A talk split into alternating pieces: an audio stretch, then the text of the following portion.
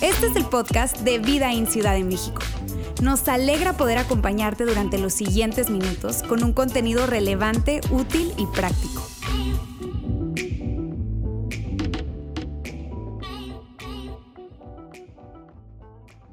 ¿Qué tal? ¿Cómo están? Qué gusto verlos hoy, qué gusto verlos de nuevo. Por aquí alcanzo a ver caras conocidas y por acá también alcanzo a ver muchas caras nuevas. Y yo quiero detenerme un tantito para decirles bienvenidos a Vida en Ciudad de México. Si vienes por primera vez, nos hiciste el domingo. Siempre pensamos cada ambiente, cada detalle, eh, pensando en ti, pensando en esa persona que viene por primera vez, esa persona que quizás te insistieron una, dos, tres te prometieron pozole, fueron subiendo a carne asada y, la promesa fue, ¿verdad?, creciendo.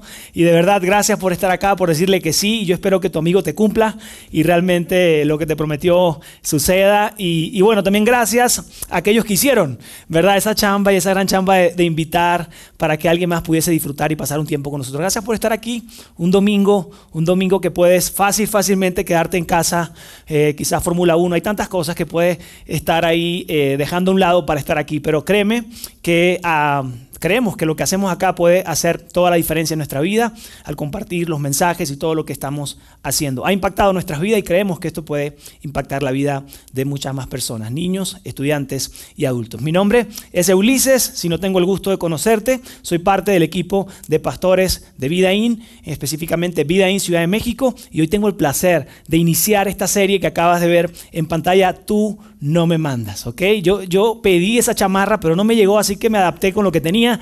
Este, la moto, pues ni al caso, pero eh, la verdad es que está y estará muy padre. Tú no me mandas, inicia hoy. Qué mejor momento y qué mejor manera de eh, venir o de visitarnos por primera vez que sea, la mejor manera es cuando inicia una serie. Así que qué bueno, escogiste un buen domingo para estar con nosotros. Yo quiero preguntarte algo para iniciar y que levante la mano y te pongas de pie cuando... Nada, no se crean. Qué incómodo, ¿verdad? No se crean. Nada de eso sucede acá. Eh, ¿Alguien ha visto esa película que se titula Quiero matar a mi jefe? ¿Alguien la vio? De hecho, creo que hay tres películas de eso, ¿no? Quiero matar a mi jefe. Probablemente tú la viste porque era lo que pensabas acerca de tu jefe. Espero que no. Eh, probablemente no sea así. Simplemente eh, tenemos jefes que muchas veces no son los mejores. Quizá la pregunta que debo hacerte es, ¿alguna vez has tenido un mal jefe? No tienes que levantar la mano, eh, mucho menos si es tu esposo, es tu esposa, tu jefe, ¿verdad? En el trabajo. Pero ciertamente, qué incómodo, ¿verdad? Pero ciertamente todos yo creo que hemos tenido jefes en nuestros trabajos que, tú dices, ay, si tan solo a partir de mañana ya no viniera a trabajar, el, trabajo sería el mejor, ¿no? Por supuesto que sí, yo quiero hablarte de una experiencia eh, que justamente eh, trato de olvidar, créanme, trato de olvidarlo, pero está ahí, forma parte de mi vida. Y, fue la experiencia cuando eh, trabajé en el cuerpo de bomberos en mi país, en Venezuela, es el país donde nací. Ah, yo sé que algunos no me creen y por eso traje algunas fotos que encontré por ahí. Este, ese soy yo, este, con pelo negro. Eh, mi esposa y, mi mamá. Entonces, bueno, sí, fui, fui bombero, ¿ok? Y estando, estando allí tuve algunas experiencias que trato de olvidar. Eh, tuve alguna experiencia con algunos jefes eh, que, de verdad digo, no, qué, qué, actitud tan tóxica, qué ambiente tan difícil vivía yo ahí, qué, qué personas con... con con tan malas intenciones, ¿verdad? No todos, pero, pero sí un gran grupo y sobre todo los que estaban al frente. Y, si no tienes una referencia acerca de esto, un cuerpo de bomberos es, es cívico-militar, así que es mucho de, de, algunas cosas militares, ¿ok? Rangos y, y pararte firme y todo esto, ¿no? Aunque te digan un montón de cosas feas, tú te paras firme y pones la cara como que no ha pasado nada. Entonces recuerdo justamente una de las tantas experiencias es que en un momento estaba en uno de los cuarteles, cuarteles trabajando y nos mandan a llamar. Nos mandan a llamar a cinco seis amigos muy, muy cercanos de la misma promoción, nos graduamos juntos y literal nos mandan a hacer formación en el patio de ese, de ese, cuartel y estamos formados, ahora Firmes y todos firmes así, se pueden imaginar, ¿verdad? A ver si lo... Eh, Si, sale, si aprendí algo. Y entonces estaba firme ahí junto con mis amigos, eso parecía eh, eh, una formación de fusilamiento, ¿verdad? Estábamos así y estaban tres, cuatro de los jefes obviamente el, ámbito y el ambiente no era el mejor, había mucha injusticia y, hay algo de justiciero en mí, ¿verdad? Y entonces por lo tanto éramos la voz, eh, ¿verdad? Que, que, hablaba y decía lo que no estaba bien y queríamos cambio, entonces si nos llamaron a estar ahí no era para ascendernos o reconocernos algo bueno. Entonces nos llaman en público ahí, estamos en el patio, todo el mundo viendo, saliendo de todos lados para escuchar y sacan un memorándum firmado por el comandante general y donde viene y dice el nombre de cada uno, Ulises Gil, tal, Carlos Ferrer, no sé qué, papá, nombran a cada uno y con el nombre el traslado de una posición de trabajo de un departamento a otro. Obviamente no era ascenso, no era reconocimiento, eran lugares de castigos, ¿verdad? Era mándalo así lejos donde nadie, donde no se comunique con nadie para que se le quite, al otro mándalo por allá para que se le olvide y a ver si renuncian. Esa era la, decisión que se estaba tomando ahí y el nombre y, el lugar donde nos enviaron. Obviamente no quiero ni caer en el detalle de dónde me terminaron enviando ahí porque mucho que explicar, tú vas a decir, ¿qué, qué fuiste a hacer? En un relleno sanitario, ¿verdad? O sea, ¿qué onda? O sea, era, eran malos jefes. Ustedes pensaron que tenían malos jefes, no, hay gente que la ha pasado peor. Entonces, fui a dar allá, eh, todavía me pregunto por qué nadie de, nuestro, de, los que estábamos ahí formados eh, no dijimos, tú no me mandas. ¿Por qué no le dijimos en ese momento, tú no me mandas? Y ya, punto, no voy a ir a ese lugar. Claro, por dos razones. Número uno, era razón suficiente para desobedecer una orden y al desobedecer una orden era razón suficiente para salir expulsados de la organización. Y el segundo eh, punto, el por qué no lo hicimos, es porque justamente era lo que ellos estaban buscando. Ellos estaban buscando que nosotros dijéramos, tú no me mandas, aunque eres mi líder, ¿verdad? Yo no quiero ir hacia allá porque de esa manera nos podían expulsar. Quiero hacerte el cuento rápido.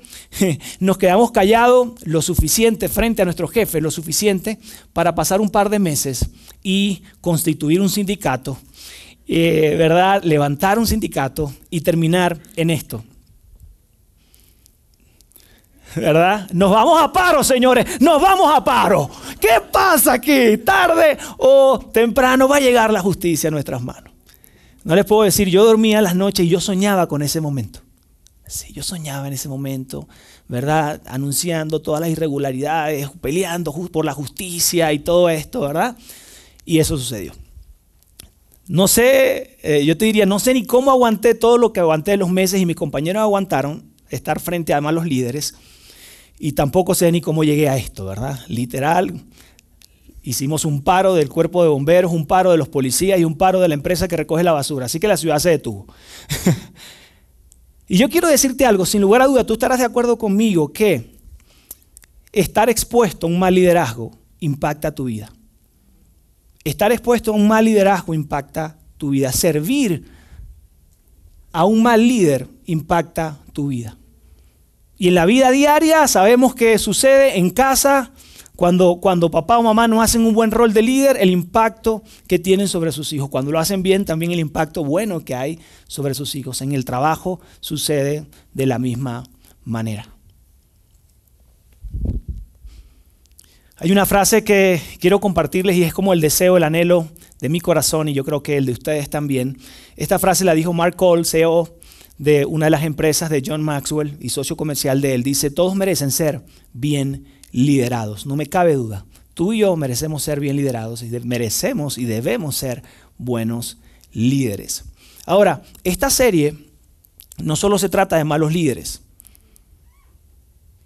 que pueden venir a tomar ese rol en nuestra vida para bien o para mal, o que hoy tienen ese rol para bien o para mal. Esta serie también se trata de líderes cuando, perdón, de, líderes o, cuando nosotros mismos somos nuestros propios líderes. Quiere decir, ¿qué está impulsándote internamente a tomar cada decisión en tu vida? ¿Qué sucede cuando nadie te, te, invita a hacer algo? ¿Qué sucede cuando tú mismo tomas cada decisión día a día? ¿Qué está liderando tu vida? Esta serie se trata mucho más de cómo tú y yo estamos tomando decisiones y qué está motivando cada decisión en nuestra vida. ¿Qué pensamiento está tomando el control de tu vida y de mi vida? De esto se trata esta serie. De que tú y yo en algún momento podamos detectar, visualizar, hacer algo con esos pensamientos y esas motivaciones que nuestra reflexión muchas veces llega tarde Y cuando tomamos una decisión, respondemos de alguna manera, actuamos de alguna forma, hablamos, levantamos la voz, golpeamos la mesa. ¿Te ha pasado? Segundo después dices, ¿por qué no pude respirar profundo? ¿Por qué tuve que haberle dicho eso? ¿Por qué tuve que alzar la voz? De eso se trata esta serie, que tú y yo podamos reflexionar sobre eso. ¿Qué sucede cuando tú y yo tomamos decisiones? ¿Cuáles son nuestras motivaciones? ¿Qué está liderando y controlando de manera interna nuestra vida, cada decisión y cada acción? Seguro que tú y yo nos podemos hacer esta pregunta. ¿Cuándo? ¿Cuándo liderados por el miedo hemos logrado cosas grandes? ¿Cuándo liderados por la rabia, por la ira, hemos construido mejores relaciones? ¿Cuándo ha sucedido eso? ¿Cuándo haciendo alianza con la envidia hemos logrado algo bueno? Seguro tú y yo estaremos de acuerdo en que cuando somos liderados o dominados por estos pensamientos, el impacto hacia nuestra vida y hacia la gente a nuestro alrededor es bastante malo. Y esto es lo que haremos durante la serie. Durante la serie vamos a estar abordando diferentes pensamientos o diferentes líderes, malos líderes que están dentro de nosotros. Y vamos a estar entregando algunas estrategias para poder vencer, identificar y hacer algo a tiempo antes de que sea tarde. ¿Ok? Entonces vamos a estar viendo malos líderes como la culpa, la envidia, la ira y el miedo. ¿A cuánto se les antoja escuchar esto? ¿Se conectan desde ya con algunos de esos pensamientos que han liderado y, han dominado nuestra vida, nuestras acciones en cierto momento? Entonces, haz planes para estar aquí las siguientes semanas, invita a alguien más, porque de esto vamos a estar hablando cada semana de aquí en adelante, de, de cada uno de esos pensamientos. Lo que vamos a hacer a, continuación, vamos a abordar una conversación que tuvo Jesús alrededor de algunos fariseos, religiosos, discípulos eh, que estaban a su alrededor y quiero que abordemos esa conversación. ¿Por qué? Porque de allí vamos a sacar lo que llamamos la, base de esta serie, la introducción, la, sustancia de dónde nace la importancia de que nos podamos detener, de dónde eh, nos podamos detener y ver de dónde vienen estas motivaciones o estos líderes que toman control de nuestra vida muy constantemente. Yo quiero que podamos leer esta historia. Vas a ver en pantalla y vamos a ir avanzando poco a poco. Dice Mateo 15.1, dice, en ese momento algunos fariseos y maestros de la ley religiosos llegaron desde Jerusalén para ver a Jesús. Quien escribe esto es Mateo, uno de los discípulos de Jesús y uno de los que escribe un libro biográfico de Jesús. Escribe toda la vida de Jesús. Así que Mateo es uno de sus discípulos, es uno de los que escribió toda la vida de Jesús y él nos dice esto que ocurrió. De hecho, Marcos también eh, escribe, escribe, esta historia en el libro de Marcos. Por lo tanto, puedes encontrarla en tu casa en algún momento y leerla con calma. Vamos a estar avanzando acerca de esto. Ahora, Mateo y Marco mencionan que estas personas religiosas vinieron desde, Jerusalén para dejarnos ver algo importante y es que las intenciones de estas personas nunca fueron buenas hacia Jesús. Estos religiosos, estos fariseos, viajaban distancias largas, hacían un montón de cosas con, con una intención eh, inadecuada. Finalmente lo que querían era probar a Jesús. Constantemente le hacían preguntas capciosas para ver si Jesús respondía algo eh, diferente o fuera de la ley, fuera de, fuera de lo que ellos habían aprendido de parte de Dios o de parte de las tradiciones que habían sido transmitidas de sus padres, de los abuelos, de los abuelos de sus padres, de sus padres hacia, hacia cada uno de ellos. Así que él, ellos escriben ambos que estas personas viajaban de una ciudad a otra, kilómetros, para tentar y tenderle una trampa a Jesús. Y mira lo que dice a continuación. Ellos vieron que el escenario estaba ideal, estaba una multitud alrededor de Jesús. Ellos dijeron, esto es lo que estábamos buscando, está listo. Vamos a hacerle la pregunta a Jesús una vez más, una pregunta diferente a ver si cae. Y él dice lo siguiente, ¿por qué quebrantan tus discípulos la tradición de los ancianos? Comen sin cumplir primero el rito de lavarse las manos. Y quizás ahorita en el mundo moderno que tú y yo vivimos es que, oye, qué poca higiene, ¿no? Yo estoy de acuerdo que le haya dicho eso. O sea, ¿cómo no se lavan las manos? Y tanto polvo que habían en esas ciudades. Claro que sí. Bueno, déjame detenerme. Eh, lo, que, lo que se vivía en aquel entonces, aunque ahorita eh, en Monterrey estamos un poco, un poco cerca, lamentablemente, pero lo que se vivía en aquel entonces es que había escasez de agua. No tenían los servicios como hoy tú y yo y la mayoría tienen en el, mundo, de hecho. ¿no? Hay, hay un pequeño porcentaje de personas que no tienen este, este recurso y ahora, bueno, con lo que está sucediendo, ciudades están eh, sufriendo esto. Pero obviamente no era normal. Tú no hacías uso del agua como tú y yo lo hacemos normalmente, ¿verdad? Vamos, nos echamos agua o, o si quieres sacar, el, el, la, si, si, está arrugada la playera o algo, le echas agua o tú usas agua para lo que sea, ¿no? Le echas agua para jugar, lo que sea. En ese entonces no, era, algo, era, un, era un recurso muy cuidado. Por lo tanto, eh, no es común si no tienes bien abrazada una tradición el que tú te detengas a lavarlo. Ahora, déjame hacer una pausa en esto. Cuando en el texto dice las tradiciones de los ancianos está hablando de lo que también llamaban la Torá. Quiere decir, estaban defendiendo no la ley escrita, no los diez mandamientos que Moisés les dio cuando bajó del monte Sinaí al pueblo, que fueron mandamientos que Dios le habló a Moisés. No fueron los 103 mandamientos que, también escribieron en ese momento y que Moisés le dio al pueblo, sino que estaban hablando de eh, mandamientos que nunca se escribieron. Esto lo abrazó el pueblo judío de que habían mandamientos, le llamaban la Torah oral o ley, ¿verdad? Eh, que no se debía escribir, que era algo que tenían que mantener entre ellos. Imagínate esto, solo un grupo de personas eran los autorizados para hablar esta ley oral. Repito, estaba prohibido escribirla. Entonces era algo que nadie conocía 100%. Era, como ese as de bajo la manga donde el religioso sacaba y decía, ¿sabías que Dios dijo tal cosa? Y muchas veces conectaba y pegaba con la ley escrita que todos conocían, otras veces no conectaba, era contraria a eso. Entonces, obviamente esto estaba puesto, este es el contexto del por qué estos eh, religiosos y fariseos vienen a tentar a Jesús y querían ver si Jesús o no estaba de acuerdo con esta Torah oral, con esta ley no escrita. A lo cual quiero decirte que Jesús nunca estuvo de acuerdo con eso. Jesús dice, no, no, no me late eso. Es, como muy a conveniencia. ¿Cómo que en algún momento estos pueden contradecir lo que está escrito, lo que Dios dijo que quedó escrito? Eh, Jesús siempre promulgó y cumplió la ley escrita. Y hizo un llamado a que cumpliéramos lo que Dios eh, mandaba hacer, o lo que Dios sugería hacer para cada uno de nosotros. Y eh, tanto fue así que miren lo que Jesús le respondió a estos fariseos y religiosos, lo vas a ver en pantalla. Jesús le respondió, ¿y por qué ustedes por sus tradiciones violan los mandamientos directos de Dios? Quiere decir, ponen las tradiciones eh, de los ancianos por encima de la ley escrita. Y para esto Jesús no se queda corto y Jesús le da un ejemplo como para dar, ya vieron el, challenge eh, de, la, de, la, tortilla y la cachetada, como para dar una cachetada con una tortilla de esas sobaqueras sonorense, ¿verdad? A, a los fariseos que pensaban que iban a hacer caer o a dejar en ridículo a Jesús. Y es que Jesús le dice lo siguiente, ustedes hacen tanta manipulación con eso de la Torah oral, usándolo a su favor que han tenido los pantalones o las faldas, porque en ese tiempo era otro vestuario, ¿verdad? Para eh, cuando les conviene, y hay una ley totalmente escrita, en el caso puntual es que los fariseos y religiosos frente a la ley de honra a tu padre y a tu madre para que, para que te vaya bien en la vida, ¿verdad? Frente a ese mandamiento y a esa ley escrita, ellos habían creado algo más.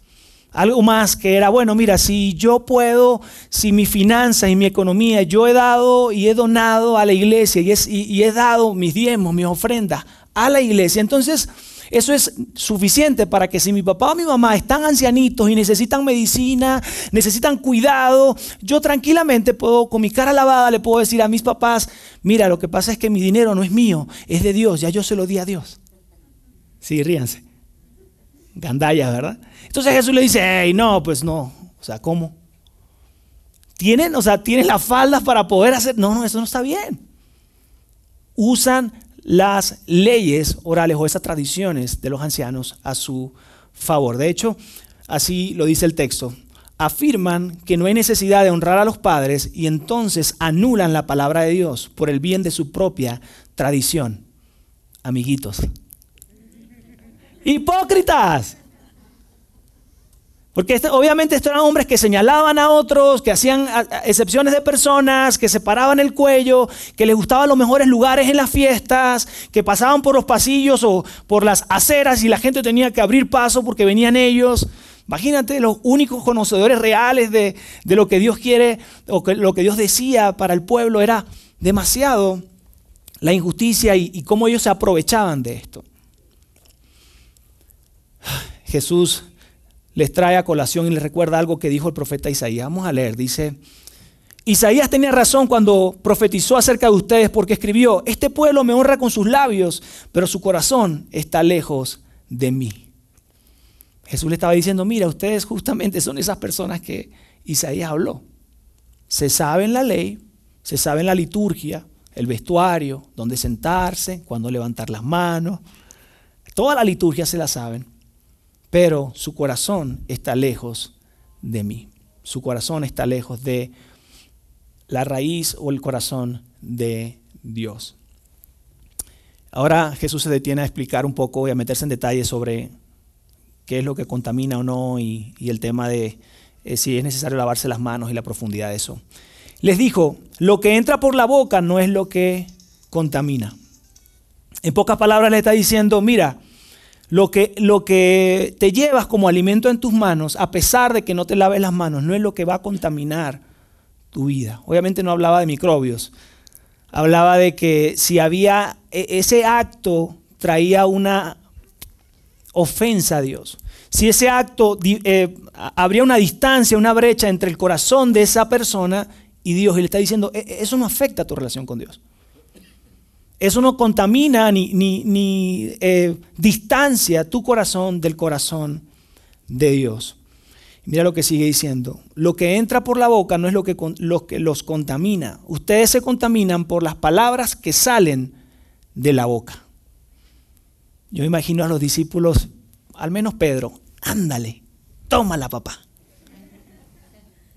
Ustedes están con tonterías, que las reglas de etiqueta, que cruzarse la, la, servilleta, que comer así. No, no, no, pongan atención de lo que sale de su boca, que eso es lo que contamina sus vidas. Eso es lo que puede abrir una brecha entre qué tan cerca o qué tan lejos están del corazón de Dios. Esto sí ofende a Dios, lo que sale de tu boca y de mi boca. Dice el texto que tipo la canción y se dio la media vuelta y se fue con el sol, ¿verdad? Se dio la media vuelta y se fueron, los discípulos se fueron, me imagino, mirando por arriba del hombro así, ah, estos tontos no aprenden, ¿verdad?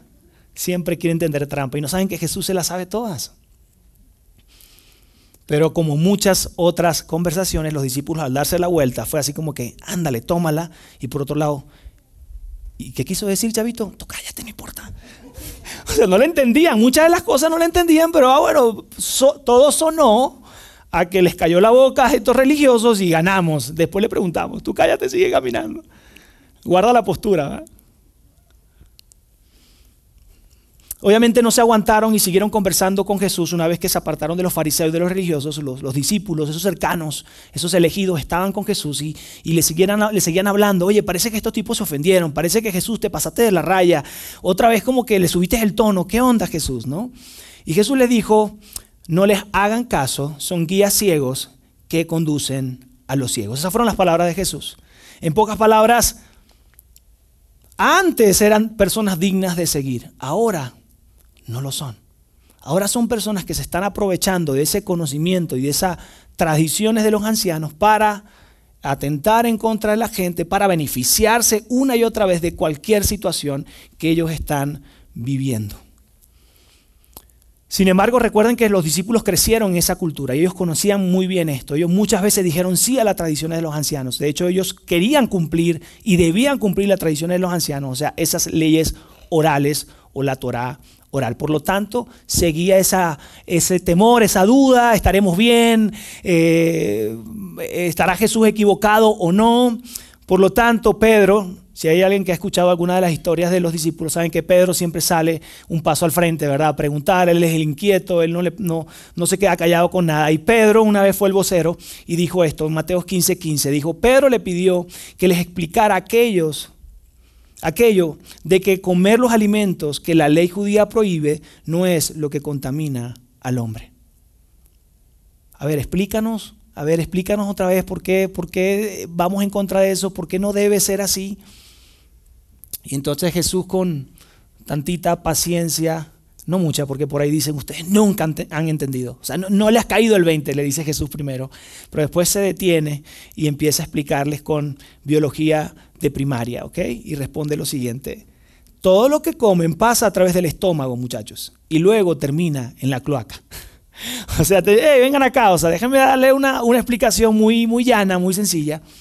Lo que comen no les contamina porque termina siendo digerido y va a la letrina, dicen algunas, eh, en algunas eh, eh, traducciones o versiones de la Biblia.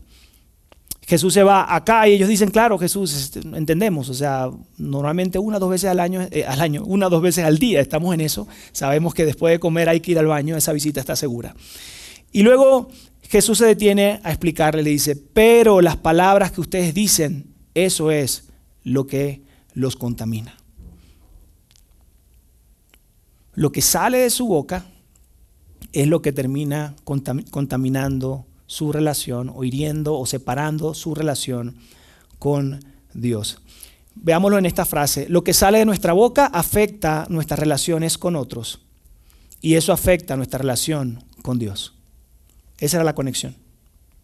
Lo que tú terminas diciendo te hiere a ti mismo y hiere a las personas a tu alrededor.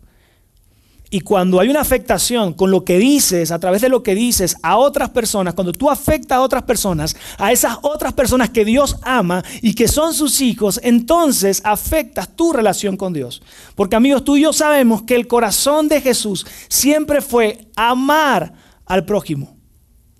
El corazón de Jesús es, siempre, mira, perdona, ama, ora por tus enemigos, llévatela bien con el prójimo.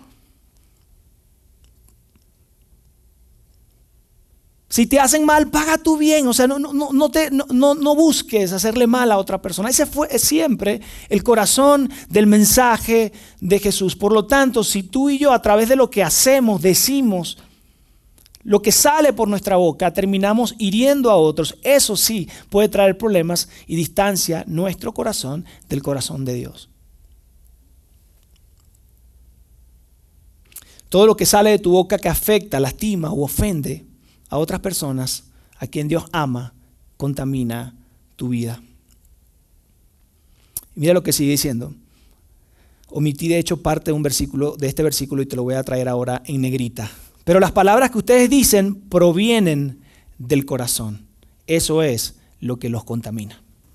Está en negrita, proviene del corazón porque es la esencia y la base profunda de esta serie. Proviene de adentro. ¿Qué ha pasado? Que tú dices, ¿y de dónde salió? O sea, ¿por qué? ¿En qué momento me levanté? ¿En qué momento le dije lo que le dije? ¿Por qué hablé de esa manera? Yo, yo estaba bien. ¿En qué momento me enfurecí? ¿En qué momento le dije? Ni, ni pasó creo que por mi mente, simplemente lo dije. Amigos, viene de nuestro corazón, de nuestra propia humanidad. Vienen muchas de las cosas que normalmente nos apenan y decimos, si esta parte de la vida no existiera, ¿puedo llegar a reescribirla, editarla, borrarla por completo? ¿Les ha pasado o solo me ha pasado a mí? Jesús le dice, eso proviene de tu corazón, proviene de mi corazón. La fuente de tus palabras y acciones problemáticas está dentro de ti. Si eres de lo que ha pensado, bueno, es que cuando todo cambie, Bueno es que cuando la economía sea la mejor. Bueno es que cuando eh, el otro cambie. Bueno es que cuando en el trabajo todo esto sea mejor. Entonces yo voy a reaccionar de diferente manera. No, no, no. Si has reaccionado de alguna manera que te ha causado vergüenza o que ha terminado arrepintiéndote, el centro de esta serie es, hey, viene de tu corazón. Quizás tú dices, Ulises, no me, no me hace falta que me expliques más, yo, yo lo entiendo muy fácilmente. O quizás dicen, mm, no entiendo, es que yo realmente lo que soy es como un poquito imprudente. Como que a veces digo cosas que no quiero decir y que salen. Quizás tú dices, mira, a veces digo cosas que realmente no quiero decir. Eso es todo, Ulises. Mientras yo tenga más autocontrol, entonces no va a haber problemas. O sea, no creo que sea algo profundo. Yo quiero decirte que si fuéramos brutalmente honestos, tú y yo, con nosotros mismos, Así deberíamos decir. A veces dices cosas que realmente no quieres decir en voz alta. Hello, por supuesto. ¿A quién, no le ha pasado? ¿A poco tú has visto esa película que muchas veces caemos, donde llega justo ese, jefe injusto, ese jefe difícil o esa persona y viene a hacerle la vida de cuadros a la otra persona y se le para enfrente, le dice, le, le habla mal, lo hiere, lo ofende Y segundos después la otra persona le responde, tira la puerta, le dice las cuatro cosas que tú dices, yes, qué bueno se lo dijo, se lo merecía, es demasiado injusto, qué bueno que ya se lo dijo. Y luego la, película retrocede y la persona lo que hizo fue quedarse así callada y decir, está bien. Se sentó. ¿Les ha pasado? Eso es lo que nos pasa a ti y a mí muchas veces. El dominio propio, el autocontrol. Tú dices, cállate, no digas nada, no, no, no, piénsalo mejor. sonríe, eso, sonríe. Lo estás haciendo bien, sonríe. Hay gente alrededor, postura, a tu hijo al lado, hey, cuidado. Pero ¿qué pasa cuando eso no falla? Cuando ese regulador no falla, cuando lo agarran de bajada, cuando te paras con el pie derecho izquierdo, algunos ya no saben ni con qué pies porque siempre pueden estar de mal humor de repente. Y tú dices, pan, y, respondes a la primera y tú dices, eh, me faltó tantito control. Me faltó tantito. Si me hubiese quedado callado unos segundos antes, si hubiese colgado la llamada antes, todo estaría bien. La verdad es que sí quieres decirlo, pero muchas veces escogemos no decirlo, porque viene de adentro. Luego Jesús va a la raíz, a la raíz de toda acción nuestra, a la raíz de todo comportamiento nuestro, y lo explica de esta manera. Pues del corazón salen los malos pensamientos, algo que tú y yo sabemos. De nuestro corazón salen los malos pensamientos y de los malos pensamientos, de la, manera que pensamos, determina la manera en la que actuamos. La manera que pensamos, la, la manera como atamos las ideas, como vemos la vida, es la manera que nos expresamos, determina la manera de cómo nos vamos a expresar y determina la manera de cómo vamos a actuar. Y mira lo que sigue diciendo. Pensamientos de el asesinato, adulterio, toda inmoralidad sexual, el robo, la mentira y la calumnia. Quizás tú dices, ¿seré yo? ¿Eso está dentro de mí? ¿A poco?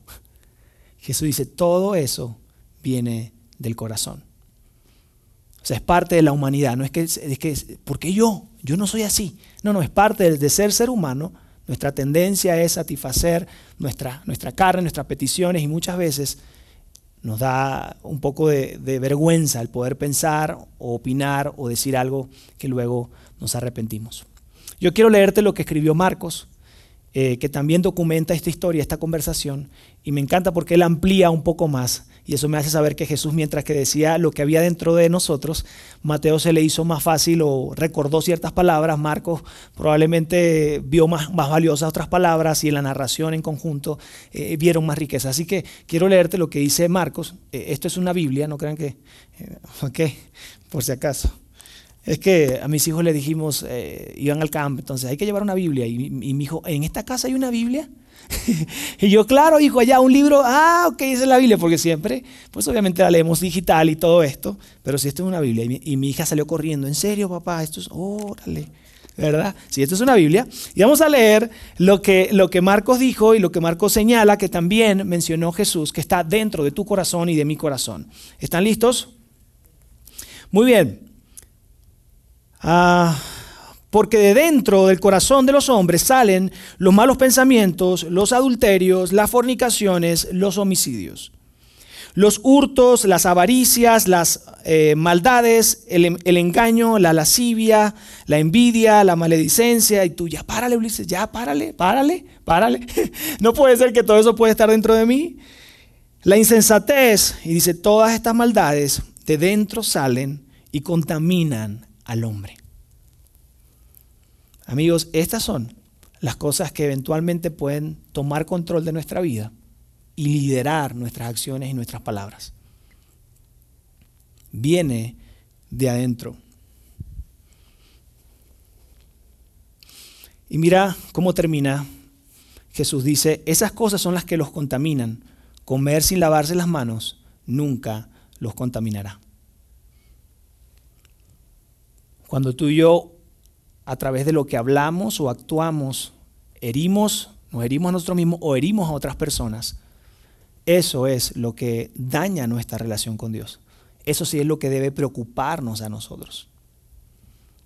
Yo quiero hacer un paréntesis, si tú eres eh, seguidor de Jesús por años y, te consideras un seguidor de Jesús y has estado eh, en contexto de una relación con Dios por años, seguro te ha pasado como a mí, has asistido a diferentes iglesias que hacen las cosas de diferentes maneras o que tus abuelos te enseñaron algo y luego tus abuelos a tus papás, tus papás a ti, ¿verdad? Y, son eh, ritos, son, formas de cómo conectarte con Dios y eso está muy bien. Yo recuerdo, de hecho, cuando era niño, mi papá nos llamaba a su cuarto todas las noches y somos cuatro hermanos, llegábamos, rodeábamos la cama y nos poníamos de rodillas y ahí orábamos, eh, después de escuchar a papá dar una reflexión, y orábamos de rodillas. Y eso era algo que, que, hacíamos constantemente. Y eso era algo bonito, nos ayudaba a conectar con Dios, eso era algo que habíamos elegido eh, y, sucedía muy bien. Pero no quiere decir que, esa, que si yo dejo de hacer esa tradición y que como hoy yo no oro igual con mis hijos arrodillados, sino que lo hacemos sentados, entonces yo estoy ofendiendo a Dios por ese detalle de no estar arrodillados. Muchas veces, amigos, las tradiciones y las maneras que como nosotros hemos adoptado conectarnos con Dios no pueden ser nunca más importantes que la esencia o el corazón y la motivación con el cual lo estás haciendo. No sé si a ti te ha pasado, a mí me pasó cuando hace años llegué a Vidaín, el tema de, si eres seguidor de Jesús, de levantar las manos y de ser un poco más expresivo durante la música o hacer ciertas cosas en la reunión, fue como que aquí no van a hacer eso nunca. Eh, se les está pasando algo en el programa, ¿no? Créanme que mucho o todo lo que no hagamos tiene que ver con tradiciones, con formas, y que no hay una ofensa hacia Dios por no hacerlo, por no ponerme de rodillas o por no levantar las manos en cierto momento. Porque lo más importante es tu motivación y el corazón con el cual lo estás haciendo. No nos perdamos en las cosas periféricas y vayamos al centro. ¿Cuál es el corazón con el cual estás haciendo las cosas? ¿Cuál es tu motivación al acercarte a Dios y también al interactuar con la gente a tu alrededor. Las tradiciones y las costumbres no pueden ser más importantes que tu relación con Dios y tu relación de amar y conectarte con las personas a tu alrededor. Lo más importante es cómo tratas a otros. Lo más importante es cómo te relacionas con otros. Lo que vamos a hacer las siguientes semanas es justamente monitorear eso que está dentro de nosotros. Identificarlo y no solo identificarlo, sino tener cierta estrategia para en cierto momento ponerle un stop a esa motivación, a ese pensamiento que viene a nuestra mente y que quiere tomar control sobre, sobre nuestra vida. De hecho, eh, lo que vamos a hacer para cerrar, es un ejercicio. A mí me encantaría que tú y yo nos podamos llevar esta, esta tarde este ejercicio y la recuerdes una y otra vez. El, ejercicio número uno es poder decirle a ese pensamiento, tú no me mandas. ¿Ok? Entonces, quiero que a la cuenta de tres podamos decir, tú no me mandas. Así como Jesús le gritó, hipócritas, ¿verdad? No, tú no me mandas. No, no, no o sea, la envidia, el enojo va a ser de todo contigo. Entonces, con toda autoridad, con toda así, ¿verdad? Fuerza. A la cuenta de tres. Uno, dos y tres. No, por eso estamos como estamos. No le digo. A ver, a la cuenta de tres. Uno, dos y tres. Así, eso haremos cuando el enojo, la culpa, la envidia se quiera presentar en, nuestra, en nuestros pensamientos y quiera tomar el control de nuestra vida. ¿Están listos? ¿Estás listo para cuando sea el mejor momento para que el enojo se presente? Quiere decir, te hicieron algo, te hicieron daño, viste que la motivación fue, eh, fue totalmente eh, con saña, con causa de dañarte. Sí, está bien, pero tú le vas a decir, enojo, tú no me mandas. Oye, sí, es que él tuvo la culpa, es que yo lo vi, es que me, me dañó, es que tiene que ser juzgado. Tú y yo podamos decir, culpa, tú no me mandas. Es que cuando se presente el miedo de tener esa conversación para, poder em, estar mejor relacionalmente o, tener miedo a, a, lanzarte y hacer eso que quieres hacer, que se considera algo bueno para tu vida, tú le puedes decir al miedo, miedo, tú no me mandas. Mira, cuando estés revisando ahora al salir, espero que no lo están haciendo aquí ahorita, pero al salir estés viendo así Instagram y te pase como a mí, que luego ves a, buenos amigos en la playa, y tú dices, no puede ser. Ellos en la playa. Yo quizás, si acaso, un pozole al salir. No puede ser. Y esta tiene la... mira, mira, manita, se compró la nueva cartera que yo quería. Él se sacó un nuevo carro que yo quería. No puede ser. Tú le puedes decir, envidia, tú no me mandas. Tú no tendrás el control de mi vida. Amigos, ¿se imaginan cómo sería tu vida y mi vida si nosotros pudiésemos ponerle stop a estos pensamientos y a las intenciones de nuestro corazón? Chicos de universidad, de prepa, de secu, imagínense cómo sería su vida. Están a tiempo de no tener algunos arrepentimientos como nosotros y de aprender a decirle a tiempo a la envidia, al enojo, a la culpa, tú no me mandas. Y no entregarle el control de sus vidas a esos pensamientos que vienen de adentro. ¿Te imaginarías tener la capacidad de no dejarte controlar por el miedo, la ansiedad, la ira, la envidia y la lujuria? ¿Sabes una cosa? Eso es lo que Dios quiere para tu vida que tú puedas, que tú y yo podamos aprender y entendamos que eso viene de adentro y que hay que ser sumamente intencionales para poder decirle, tú no me mandas. Y obviamente, cuando algo como esto te supera 100%, Dios está allí y quiere estar ahí para ti, para ayudarte a, tener el dominio propio, de ponerle stop a eso y que no sea una historia que quieras guardar y que nadie se entere, sino que sea una historia que sea digna de contar que tu vida tenga menos arrepentimientos cada día. Yo quiero que me acompañes a orar y que podamos juntos pedirle a Dios justamente que pueda ayudarnos a identificar estas motivaciones, estos pensamientos que vienen del corazón, hacerlo a tiempo. Decirle, tú no me mandas. Y si tú eres un seguidor de Jesús, sabes que el control de tu vida, de mi vida, las mejores manos a la cual podemos entregar nuestra vida es Dios. Si nosotros queremos tener, de hecho lo decimos, Jesús es nuestro Salvador y también es nuestro Señor. Por lo tanto, podemos decirle a través de la oración, Jesús, sabes que toma el control de mi vida. Y cuando estas motivaciones o estos pensamientos vengan, toma el control sobre mi vida, ayúdame a poderlo identificar y que yo pueda actuar y que pueda tener el carácter y la motivación que tu Hijo Jesús tuvo en la tierra. Por eso nos llamamos seguidores de Jesús. Si tú no eres un seguidor de Jesús, seguro estás conectado con esto, sabes la relevancia que esto tiene, sabes que puede hacer la diferencia en tu vida. Ejercita esto la semana que viene, toda la semana. Identifícalo y dile, tú no me mandas. Y quizás puedas tomarte el tiempo de invitar a Dios a tu corazón y encontrar la fortaleza que necesitas para poder decir, tú no me mandas. Vamos a orar. Dios, te damos gracias. Gracias por eh, este tiempo, gracias por esta serie que acabamos de iniciar, porque hoy podemos entender que mucho de lo que a veces nos arrepentimos o nos avergüenza ha venido de adentro, de nuestro corazón. Y entenderlo, tener la conciencia de esto, es para que podamos identificarlo y podamos decir, tú no me mandas, podamos decir, no te entrego el, color, el, control perdón, de mi vida. No tendrás el control de mi vida. Ira, culpa, ansiedad, cualquier pensamiento y motivación contraria a lo que tú quieres para nuestra vida, podamos nosotros decirle, tú no me mandas. Y definitivamente ser liderados por ti, Jesús. Ser liderados por todo lo que tú puedes traer a nuestro corazón y a nuestra mente diferente a lo que, a lo que el corazón propiamente puede traer a nuestra mente y a, cada momento que vivimos. Ayúdanos a vivir con menos arrepentimientos, ayúdanos a ser cada vez más sabios y a poder identificar estos pensamientos y emociones. Porque no queremos herir a las personas que nos rodean.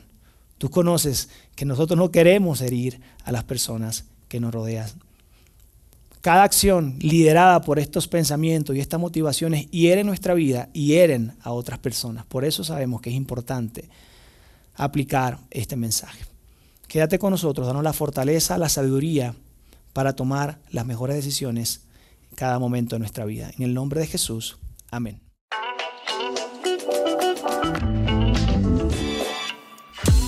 Sigue conectado a los contenidos de Vida en Ciudad de México a través de nuestro sitio web y de las redes sociales. Muy pronto estaremos de vuelta con un nuevo episodio.